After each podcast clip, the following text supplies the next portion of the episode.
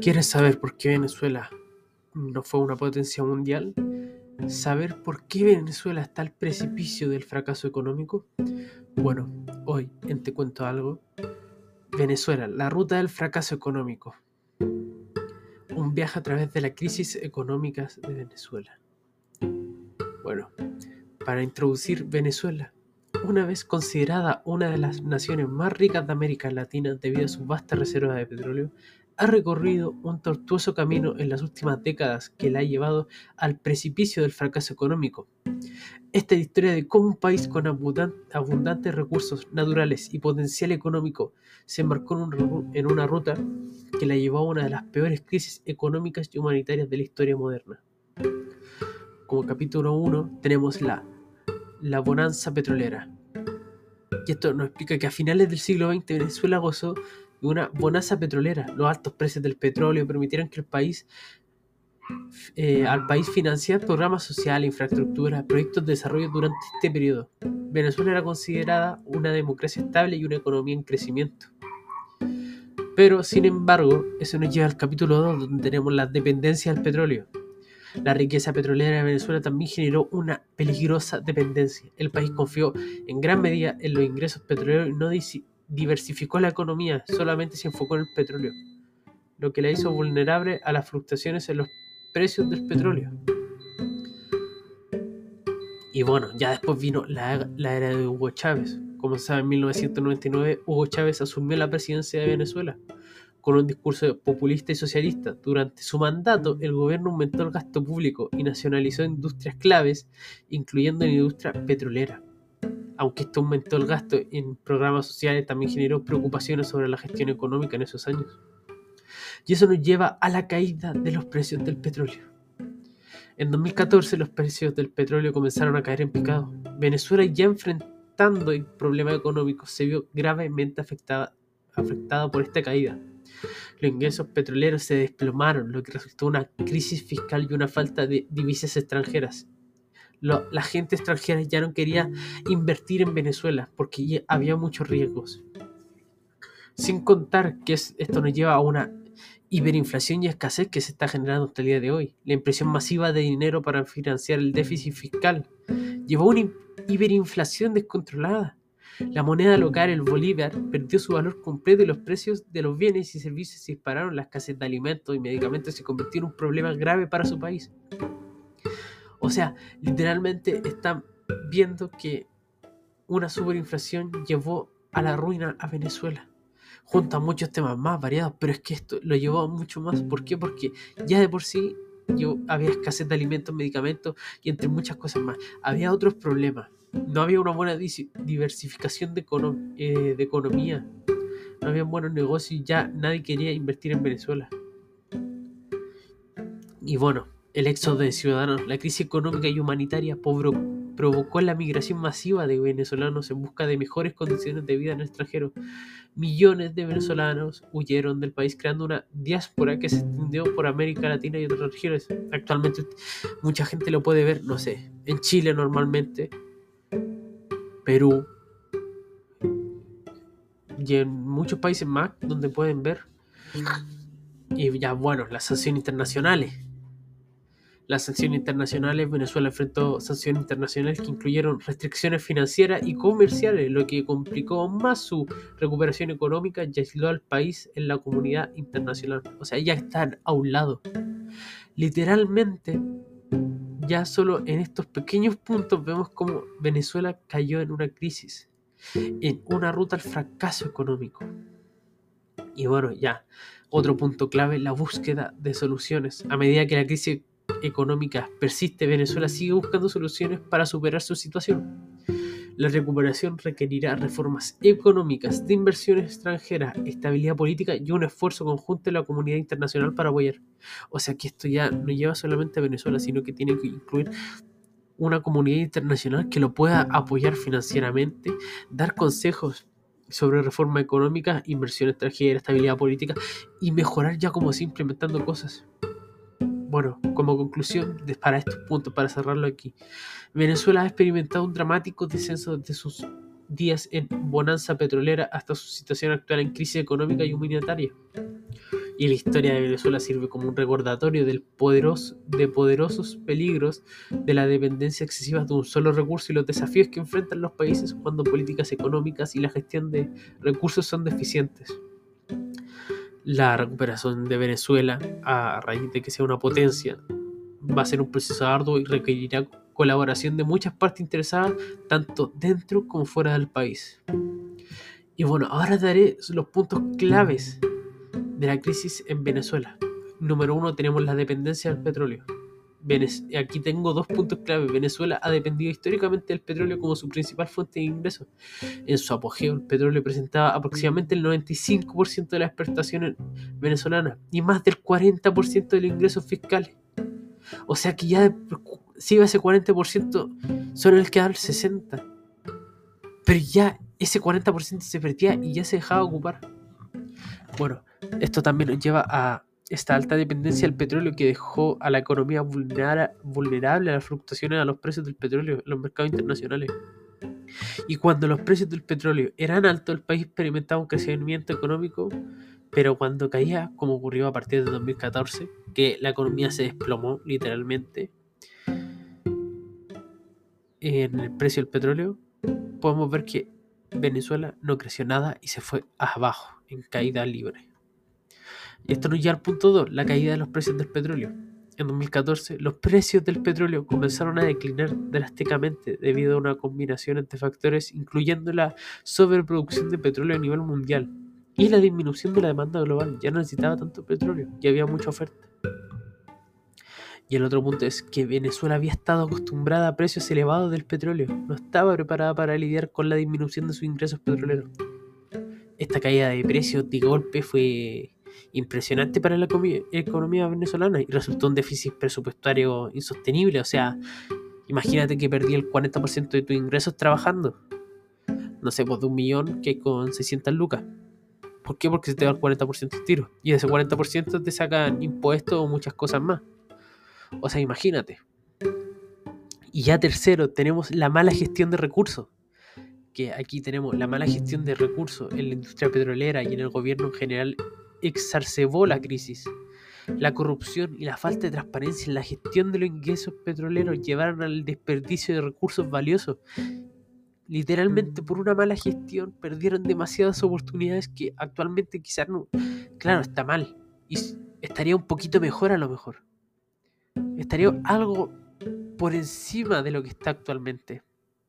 Y bueno, esto nos lleva a, en lugar de invertir en infraestructura, diversificación de economía, desarrollo humano, gran parte de los ingresos petroleros se desviaron hasta los gastos gubernamentales y ineficientes, ineficientes y corrupción. O sea, imagínate, se lo llevaron a gastos que literalmente, no sé, compramos una pizza, listo, chao. Es un ejemplo nomás gastos ineficientes. O sea, por simple ineficiencia se fue al carajo todo. Ya esto nos lleva al cuarto punto, inflación descontrolada. Como respuesta al déficit presupuestario, el gobierno venezolano recurrió a la masiva, a la impresión masiva de dinero para financiar sus gastos. Y esto condujo a una inflación descontrolada ya que la cantidad de dinero en circulación superaba las crisis de, de producción de bienes y servicios. O sea, excedían sobre muchos billetes a lo que hacían. Literalmente, no sé. Un ejemplo válido actualmente. Economía chilena, por ejemplo. Cuando vemos que el dólar sube, no es que el dólar esté caro, no está subiendo porque sí, está subiendo por muchas razones. Como una razón principal puede ser que haya más circulación de billetes chilenos en el mercado. Y claro, como se ocupa el dólar, el valor del peso chileno se desprestigia y el dólar aumenta. Claro que para nosotros es algo que se ve, pero no sé, por afuera quizás el dólar bajó de precio porque se desvaloriza su moneda nacional, subió. Así se ve. Y bueno, ya el quinto punto una escasez de bienes básicos. Que la combinación de controles de precios y la falta de divisas para importar bienes básicos resultó en una escasez generalizada de alimentos y medicamentos, y entre otros productos esenciales que necesitaban las personas. Los comerciantes, productores no podían obtener un margen de beneficio suficientemente bajo para los controles de precios, lo que desincentivó la producción y distribución. Ya de por sí los precios estaban altísimos. Y para conseguir un suficiente margen ya está difícil, estaba muy complicada la cosa, así que no había un incentivo para mejorar. Y ya para terminar, fuga de capital y, talento. Como punto 6, la inestabilidad económica y política en Venezuela provocó la fuga de capitales, ya que los inversores y empresas perdieron confianza en el país y ya no querían invertir porque sabían que iban a perder además de muchos venezolanos talentosos que emigraron en búsqueda de oportunidades en el extranjero, lo que resultó en una pérdida, de capital humano, no sé, pues médicos, abogados, eh, gente que sabía implementar buena gestión de recursos humanos y cosas así. Se fueron, ¿por qué? Porque sabían que al final en Venezuela no tenían un futuro como tal asegurado. En otros países, más que asegurado, seguro. Porque si no tienes un futuro seguro, todo se puede ir lejos se va todo al. Todo lo que trabajaste se va a la basura. Y así es como lo estaban viendo ellos en ese segundo. Así que por eso se quisieron ir de Venezuela. Y bueno, ya necesidad de eh, aquí unas mejoras que pudo haber implementado Venezuela. Necesidad de diversificación. Para reducir su dependencia al petróleo y garantizar una economía más estable, Venezuela necesita diversificar su base económica, desarrollar otros sectores industriales y fomentar la inversión en infraestructura y desarrollo humano. ¿A qué nos lleva esto? Diversificar los mercados de exportación de petróleo y establecer alianzas estratégicas con, con compradores confiables, o sea, compradores que siempre le van a comprar como todos tenemos, establecer una administración transparente y profesional de la industria petrolera, con supervisión independiente y autoritaria, auditorías regulares. O sea, déjalos trabajar y que sea transparente. Muestra todo, la todo lo que sea el área de contabilidad para ver que sea transparente, que nadie se lleve algo. Y ya como último punto, modernizar la infraestructura petrolera, petrolera para aumentar la eficiencia y reducir los costos o sea, ahí tenemos un diamante bruto. Venezuela pudo haber sido una potencia económica mundial si hubiera tenido una buena gestión y tuviera actualmente una infraestructura nueva. Si reducir los costos y aumentar el beneficio, está al otro lado. Y ya, la reforma en la industria petrolera. Promover la Aquí tenía unos puntos muy claros, que es promover la investigación y el desarrollo.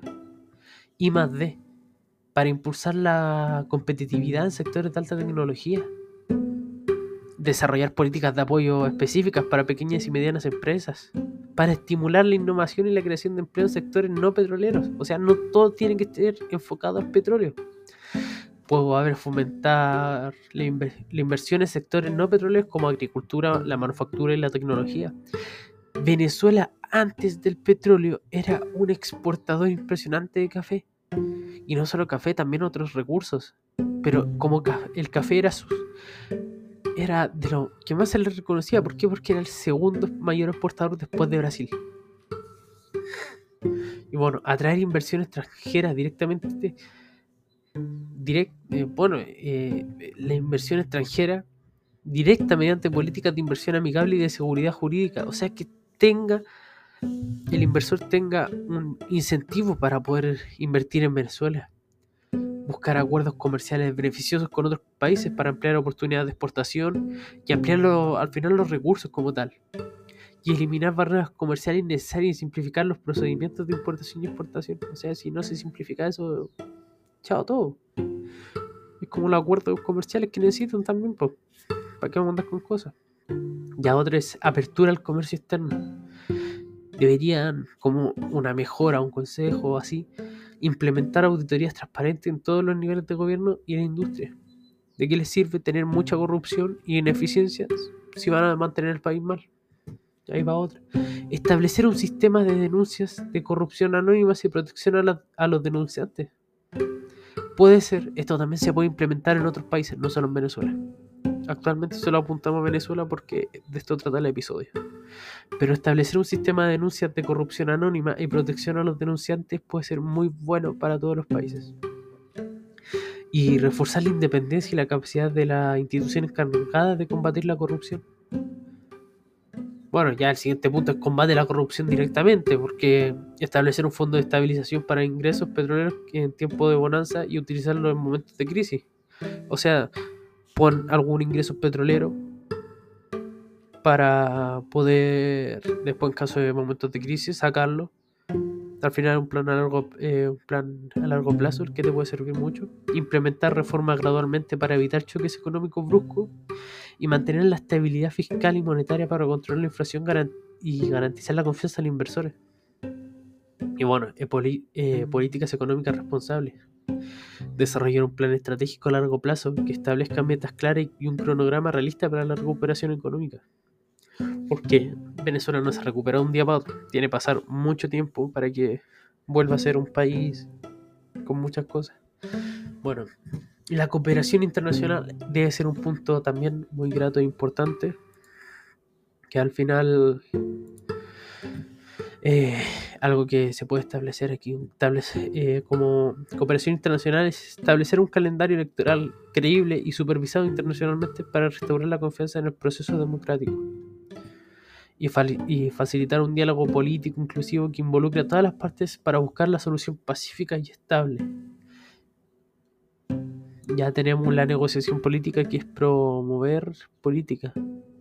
Ah, no, eh, una disculpa, es promover la investigación médica y innovación en tecnología en, esta misma, porque al final, ¿de qué le sirve que se atrás en medicina si no van a estar a nivel de otros países? Al final van a necesitar médicos de otros países que puedan ejercer en Venezuela y muchas cosas más, invento y van a tener que importar más cosas, ya garantizar el acceso a servicios de salud de calidad no de baja calidad, pero sí que tengan una buena calidad neutral, a punto medio, porque siempre está alta y baja calidad, pero si logran tener una calidad a buen punto, estaría todo bien. Y ya invertir en la formación de una fuerza laboral calificada en programas de educación y profesional. Ya son otros tiempos, ya no es simplemente ir al colegio, ir a la universidad, porque con una buena educación se puede hacer muchas cosas.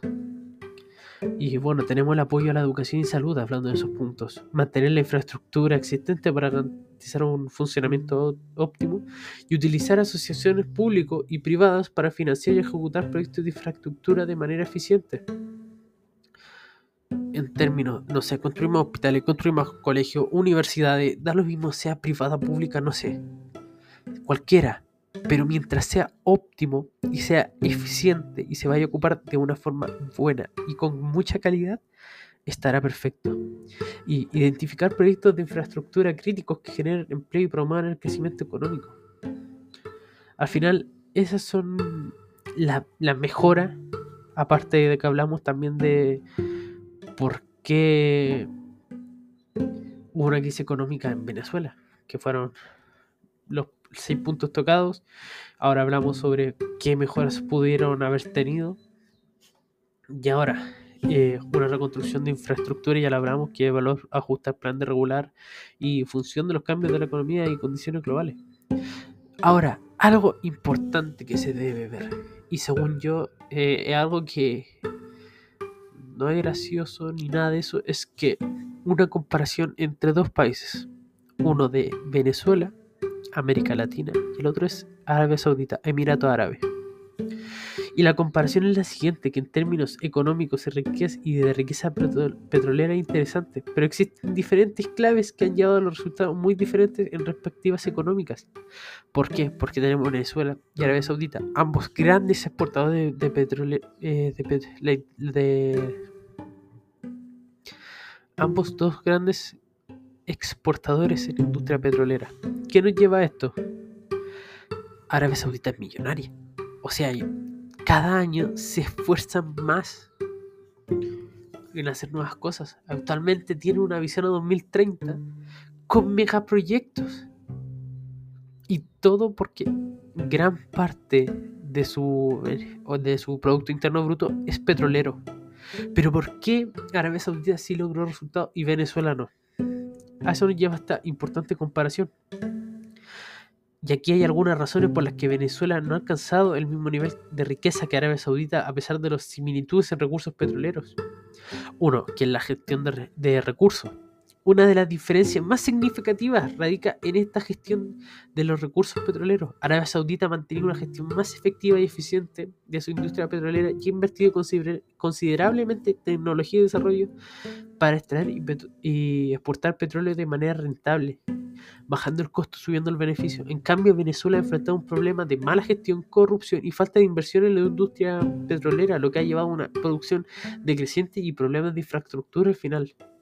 O sea, solo por una buena gestión, miren cómo Arabia Saudita se ha mantenido en algo muy bueno, a diferencia de Venezuela. Pero esto no solo tiene que ver con la gestión, también tiene que ver con la estabilidad política. Arabia Saudita ha mantenido una estabilidad política relativamente, una estabilidad relativamente en comparación con Venezuela, que ha experimentado una serie de crisis políticas, cambio de liderazgo en las últimas décadas. La estabilidad política es fundamental para atraer inversión inversión y mantener un entorno empresarial, empresarial favorable para el país.